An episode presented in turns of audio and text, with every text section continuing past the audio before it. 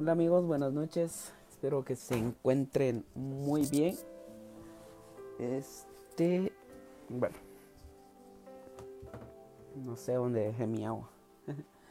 Vengo de, predicar y por eso estoy así. Este, esta noche vamos a estar lecturando la palabra de Dios nuevamente en el capítulo 24 de de Génesis. Para empezar, solo voy a compartir esto y empezamos de lleno con esto. Bueno, saludos Zaira Moreno, la que no es moreno. Aquí está haciendo un poco de frío. Y acá vengo de predicar una bonita actividad, todo muy, muy rico. los taquitos. este, Ok, ahí estamos. Bien, empezamos a lecturar la palabra de Dios. Vamos a saludar a los que se están conectando. Zaira, Fabiola Janel, muchas bendiciones, Fabi. Este, Carlos Tiney, bendiciones, brother.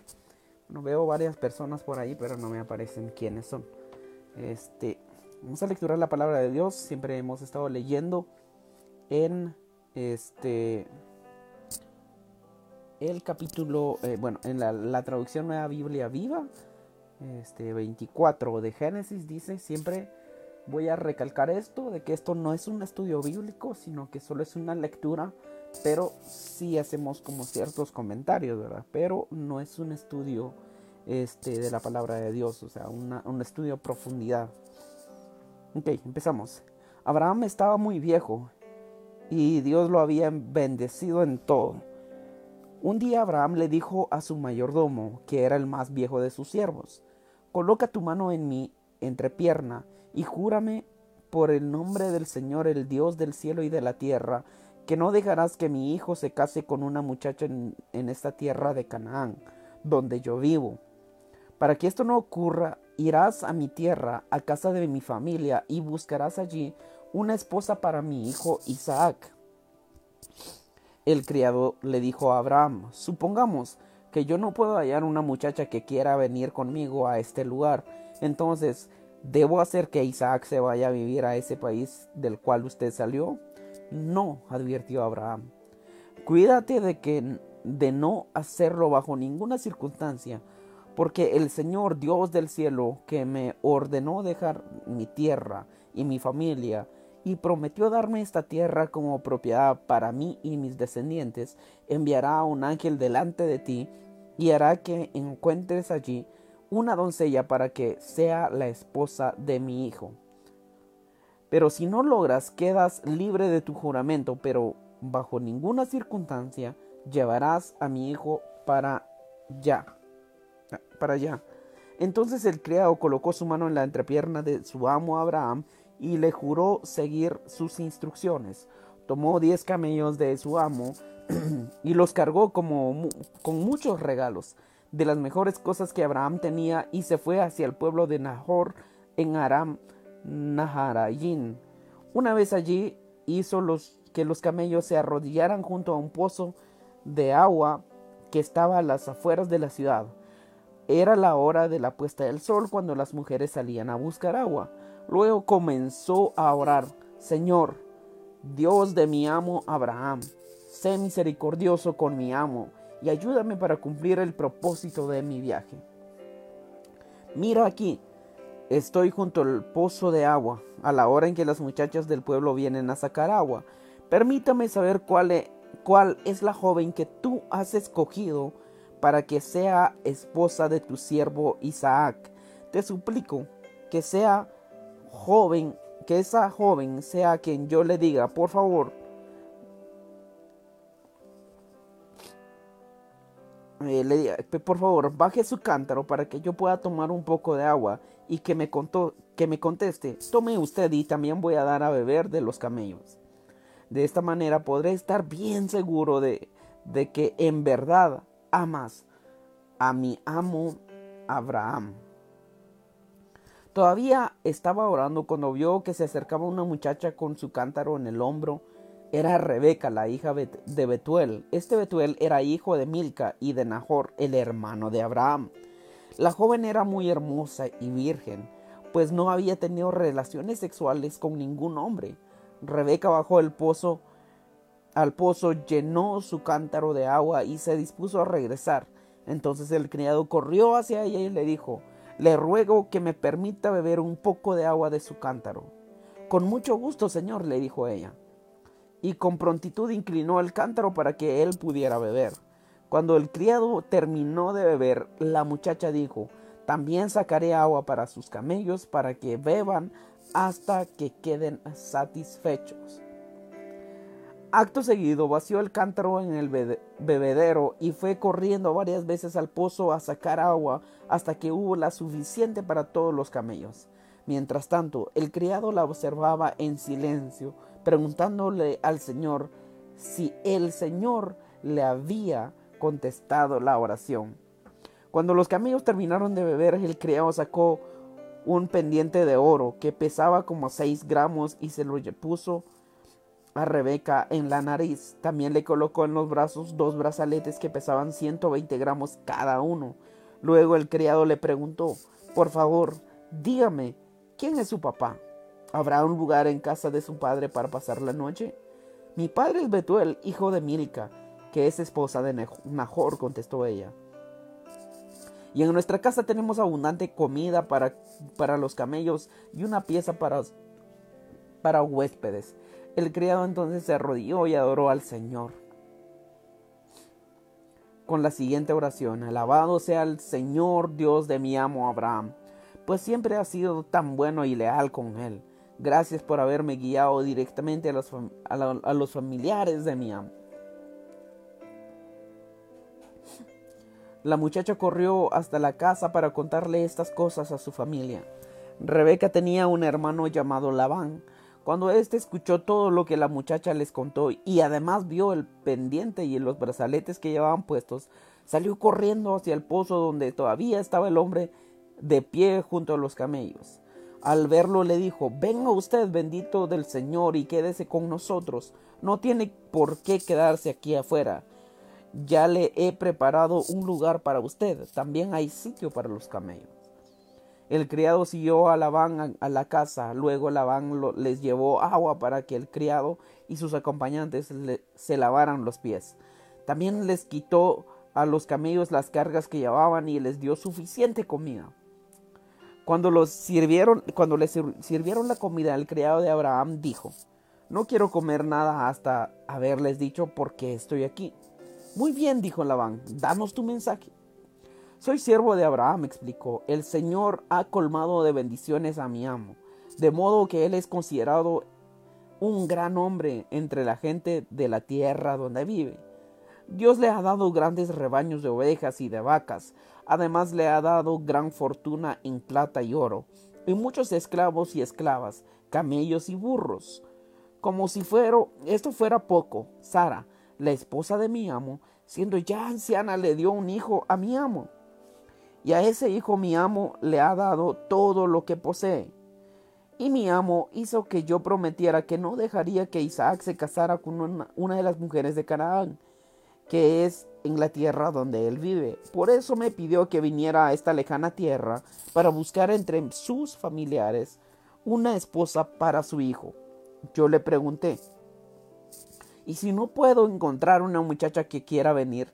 Él me respondió, vendrá porque mi Señor, en cuya presencia he andado, enviará un ángel contigo y hará que tu misión tenga éxito. Por tanto, busca una muchacha entre la familia de mi padre, en caso de que mis familiares no quieran venir, dejar venir a la muchacha, tú quedarás libre de la promesa que me has hecho. Pues bien, esta tarde cuando llegué al manantial, hice esta siguiente oración. Señor Dios de mi amo Abraham, si tú me has guiado para que mi misión tenga éxito, guíame en la forma siguiente. Aquí estoy junto a este pozo, te ruego que me ayudes. Voy a decirle a una muchacha que venga a sacar agua de este pozo. Por favor, deme un poco de agua para beber. Si, si ella me responde, con mucho gusto, y también le daré agua a los cabellos, entonces sabré que la muchacha que has escogido para que sea la esposa del hijo de mi amo. Mientras yo decía estas cosas apareció Rebeca con el cántaro al hombro. Se dirigió al pozo, sacó agua y llenó el cántaro. Yo le dije, por favor, deme de beber. Ella con prontitud inclinó hacia mí el cántaro para que yo pudiera beber y me dijo, con mucho gusto, Señor, y también sacaré agua para sus camellos. Y así lo hizo. Entonces le pregunté, ¿de qué familia es usted? Ella me dijo, soy de la familia de Nahor. Padre, mi padre es Betuel, hijo de Nahor y de Milca. Entonces le puse al pendiente en la, nariz y los brazaletes en los brazos. Luego me arrodillé y adoré al Señor. Sí, alabé al Señor, el Dios de mi amo Abraham, porque me había llevado por el camino correcto hasta encontrar la casa del hermano de mi amo, esposa, esposa para su hijo Isaac. Ahora, díganme, si van a ser bondadosos y leales con mi amo Abraham, si no piensan serle, también díganmelo. Así yo sabré por qué camino tomar. Entonces Labán y Betuel contestaron, es evidente que esto es obra del Señor. De modo que en ese caso nosotros no podemos hacer nada. Mire aquí está Rebeca, tómela y llévesela, para que sea la esposa del hijo de su amo, tal como el Señor ha dispuesto. Al oír la respuesta, el mayordomo de Abraham cayó de rodillas delante del Señor. Enseguida sacó joyas de plata y de oro, de hermosos vestidos para Rebeca, y también les hizo valiosos regalos a la madre y al hermano de ella. Luego el criado y sus acompañantes cenaron y pasaron ahí la noche. Al día siguiente, cuando se levantaron, el criado dijo, Debo regresar a, la casa de mi amo. Pero el hermano y la mamá de Rebeca le dijeron, queremos que Rebeca se quede con nosotros unos diez días más. Después de ese tiempo se podrá ir. Pero él les rogó, no retarden mi, mi regreso. El Señor ha hecho que mi misión tenga éxito, así que déjenme regresar donde mi amo. Bien, respondieron. Respondieron. Llamemos a la muchacha y preguntémosle si quiere irse o no. Llamaron a Rebeca y le, preguntaron, ¿quieres irte con este señor? Y ella respondió, sí, me voy con él. Entonces dejaron ir a Rebeca con el mayordomo y sus acompañantes. Además, permitieron que la mujer que había cuidado a Rebeca desde que era niña fuera también con ella. Y la despidieron con esta bendición. Hermana nuestra, que tu descendencia conquiste las ciudades de sus enemigos. Entonces Rebeca y sus esclavas subieron a los camellos y se fueron con el criado de Abraham. Mientras tanto Isaac, cuyo hogar estaba en Negev, había regresado del pozo de la Jai Roí. Una tarde salió a caminar por el campo para meditar. De repente levantó la vista y vio que se acercaban sus camellos. También Rebeca levantó la vista y al ver a Isaac se bajó del camello y le preguntó al criado, ¿quién es ese hombre que viene por el campo hacia nosotros? Es el hijo de mi amo, contestó. Entonces ella se cubrió el rostro con el velo. Cuando Isaac llegó hasta ellos, el mayordomo le contó todo lo ocurrido. Isaac llevó a Rebeca a la tienda de su madre y la tomó por esposa. Él la amó mucho y ella le sirvió de especial consuelo por la muerte de su madre. Qué bonito este esta historia y cuando estaba leyendo todo esto me estaba recordando de las clases de, dominicales de, la infancia y me acuerdo cómo me imaginaba yo eh, este, este episodio de cuando este, Rebeca se iba acercando con toda aquella caravana, con, con, con los grandes carros, ¿verdad? con los grandes camellos. Este, y, Dios ya los había preparado para este tiempo y es interesante cómo estos hombres este, consultaban todo a Dios. Y esto nos llama la atención a que nosotros a cada cosa que, vayamos a hacer, le, digamos a Dios, Señor, hazlo, mejor hazlo tú. Mejor que se haga tu voluntad, mejor tú encárgate, encárgate de este asunto, así como el siervo de Abraham oró y le pidió este, cosas específicas a Dios. Y realmente esto le comentaba a los muchachos donde estuve predicando ahora en la noche. Este, nosotros tenemos que ser específicos con Dios, decirle qué realmente queremos, qué, qué, sueños tenemos, qué, qué anhelos tenemos y decirle a Dios mejor que se haga tu voluntad. Esto es lo que yo quiero, pero con todo mi corazón deseo que se haga tu voluntad.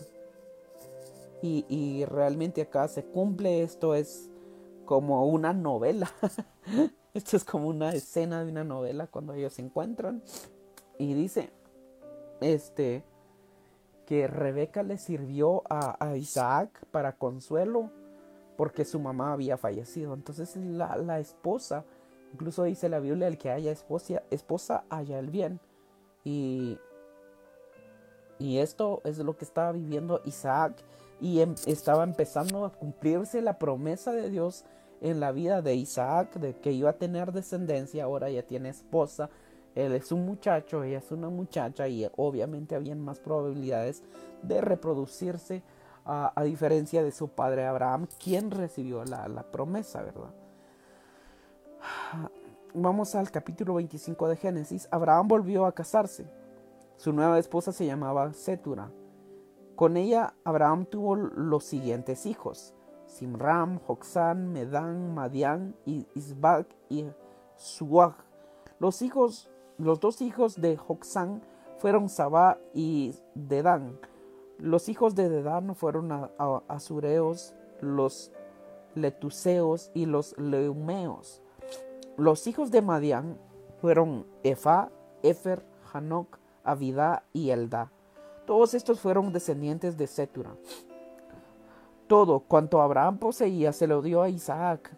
A los hijos de sus otras mujeres les dio regalos y envió hacia el oriente para alejarlos de Isaac. Abraham murió de a la avanzada edad de 175 años y fue sepultado por sus hijos Isaac e Ismael en la cueva de Macpela, cerca de Mamre, en el campo que Abraham le había comprado a Efrón, el hijo de Sohar elitita, fue sepultado junto a su esposa Sara. Después de la muerte de Abraham, Dios derramó abundantes bendiciones sobre Isaac. Isaac se quedó a vivir cerca del pozo de Lahai Roi. Esta es una lista por orden de nacimiento de los hijos de Ismael, hijo de Abraham, y de Agar, la esclava egipcia de Sara. Nebayot, Sedar, Abdel, Mibsan, Misma, Duma, Masá, Hadar, Tema, Hetur, Nafis, y Sedema. Estos doce hijos de Ismael fundaron doce tribus que, se, que llevan sus nombres. Ismael murió a la edad de 137 años y fue a reunirse con sus antepasados. Los descendientes de Ismael habitaron en la región que va desde Javilá hasta el sur, que está frente a Egipto, en la vía que va a Asiria. Así que Ismael se quedó a vivir en frente de todos sus parientes. Esta es la historia de Isaac, hijo de Abraham. Isaac tenía 40 años cuando se casó con Rebeca, la hija de Betuel y hermana de Labán. Betuel y Labán eran arameos y vivían en Padán, Aram. Como Rebeca no podía tener hijos, Isaac oró al Señor a favor de ella. El Señor escuchó su oración de modo que Rebeca quedó embarazada. Wow. Esto eh, me llama la atención a mí. Eh, que, se casó a los 40 años. Eh, para, aquellos que seguimos solteros. Hay esperanzas, dijo que No, este. acá se repite el mismo episodio de que la esposa es estéril. Recordémonos de, de Sara, la mamá de, de Isaac, era estéril pero dice aquí que, también Rebeca no podía tener hijos. Isaac oró al Señor. El Señor escuchó su oración. Así que nosotros cada vez que, que oramos, oremos por cosas específicas. Pidámosle a Dios por cosas específicas. Y Él siempre, siempre nos oye. Pronto se dio cuenta que iba a tener mellizos porque los hijos luchaban dentro de su vientre. Preocupada Rebeca se dijo a sí misma, si las cosas van a seguir así, ¿para qué quiero seguir viviendo? Entonces fue a consultar al Señor y Dios le dijo, en tu vientre hay dos naciones, dos pueblos divididos desde antes de nacer. Uno será más fuerte que el otro y el mayor servirá al menor. Llegando el momento, Rebeca dio a luz. El primero que nació era pelirrojo y tan velludo que parecía un abrigo de piel, por eso lo llamaron Esaú. Luego nació el segundo que salió aferrado al tobillo de Esaú, por eso le llamaron Jacob, suplantador. Isaac tenía 60 años cuando le nacieron los mellizos. Los hijos crecieron, Esaú se hizo hábil cazador y le gustaba el campo, mientras que Jacob era muy tranquilo y prefería quedarse en la casa. Esaú era el favorito de Isaac porque le daba de comer de, de lo que cazaba. Pero Jacob era el favorito de Rebeca. Un día Jacob estaba haciendo un guiso cuando Esaú llegó del campo muy cansado y le dijo, hombre, estoy muerto de hambre. Por favor, dame un poco de ese guiso rojo. Por eso a Esaú también se le conoció con el nombre de Edom, que significa rojo. Muy bien, pero dame en cambio tu derecho de primogenitura, respondió Jacob. ¿De qué me sirve la primogenitura si me muero de hambre? replicó Esaú. Entonces, prométeme bajo juramento que me cedes tu derecho de primogenitura, insistió Jacob. Esaú hizo el juramento y vendió a sus, sus derechos de hijo mayor al hermano menor. Entonces Jacob le dio el pan y el guiso de lentejas. Después de comer y de beber, Esaú se levantó y se fue. Así demostró que no le importaba para nada el derecho de ser hijo mayor.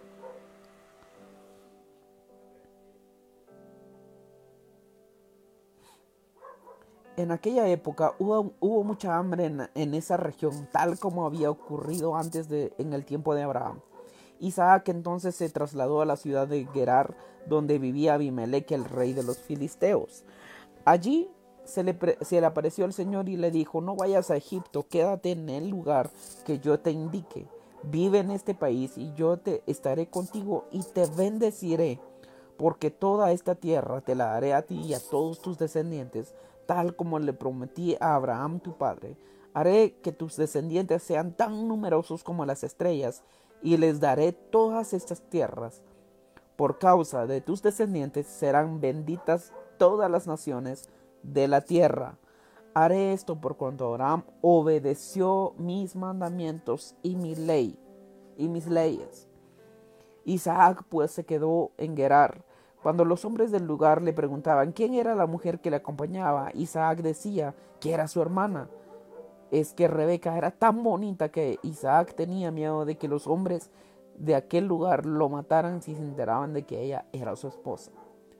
Aquí volvemos a ver el mismo ciclo de cómo Abraham negaba a su esposa.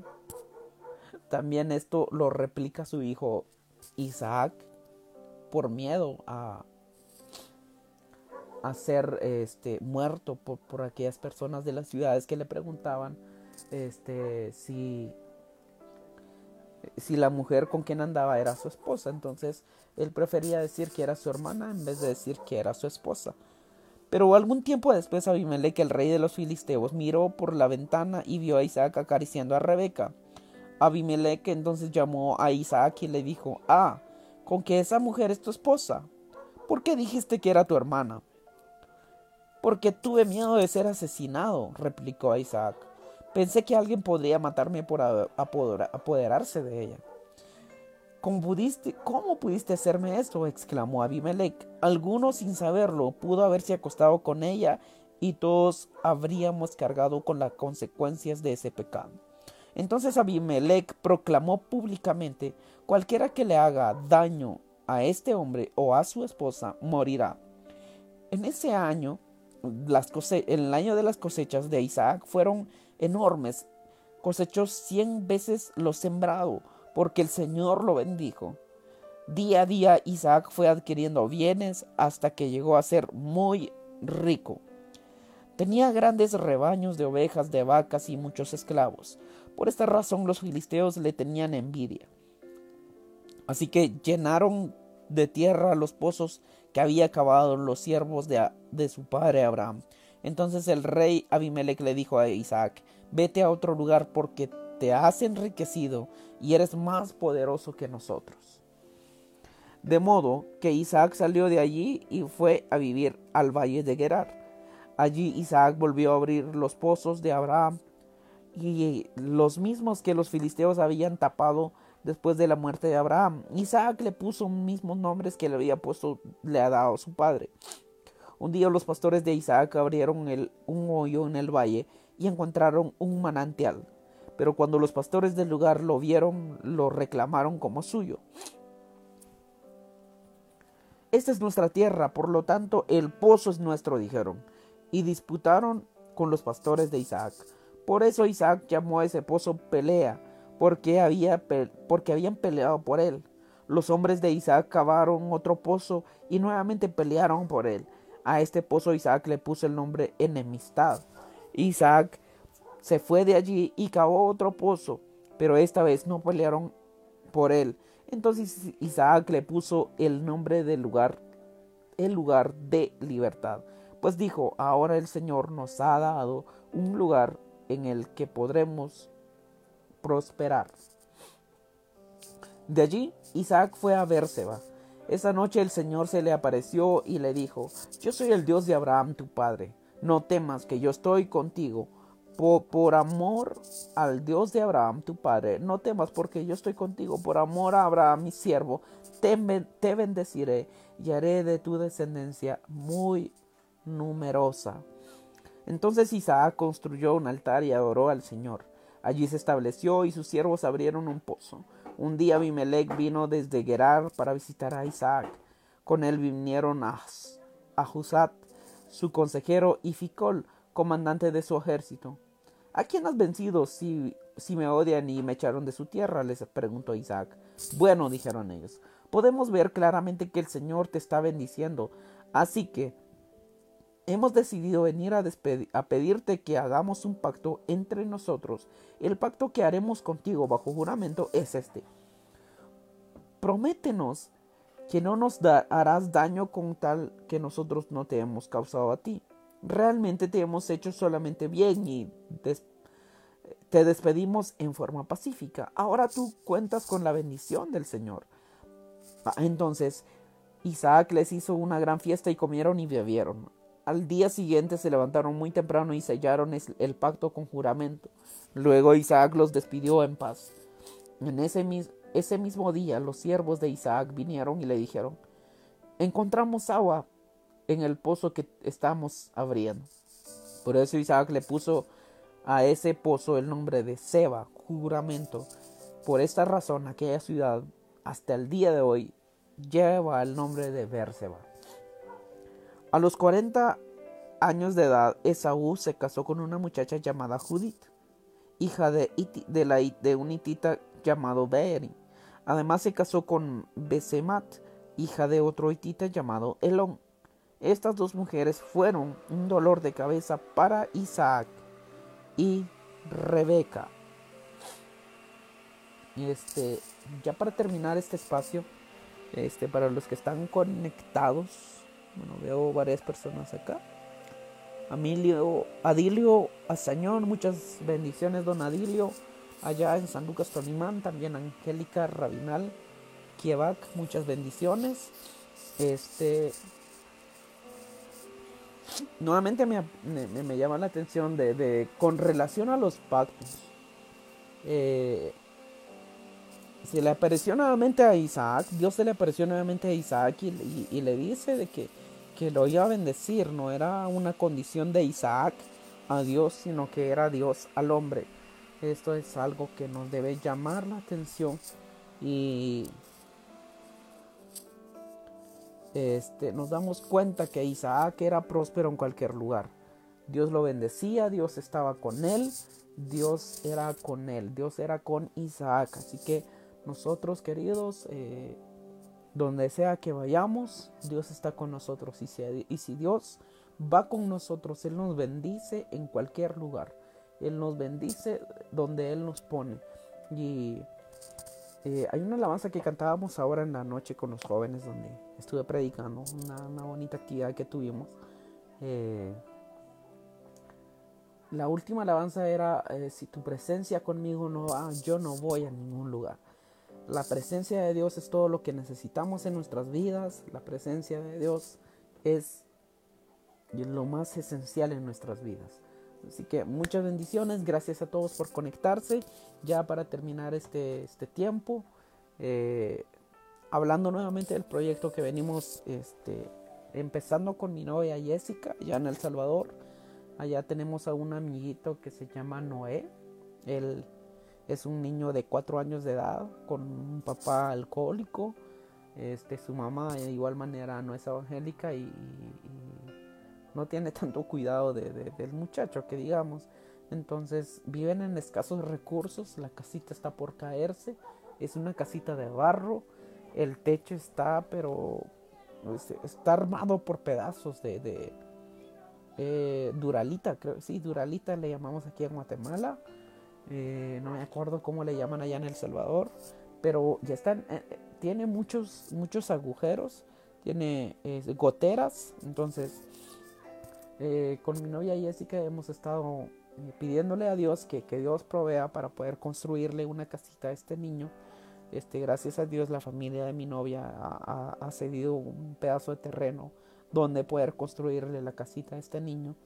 Así que si, si tú quieres formar parte de esta bendición, de, marcar la vida de Noé, un niño de cuatro años, puedes formar parte de, de esto este, con cualquier donativo, con cualquier cantidad, pueden ser 5 quetzales, pueden ser 2 quetzales, puede ser un quetzal, cada quetzal cuenta para poder empezar esta construcción con el favor de Dios y con el apoyo de cada uno de ustedes. Si Dios toca tu corazón, si, si en ti está el deseo de poder apoyar para hacer esta obra benéfica y si, si Dios también te ha dado esas posibilidades de poder aportar 10 quetzales, 20 quetzales, 100 quetzales, o como les decía, 2 quetzales.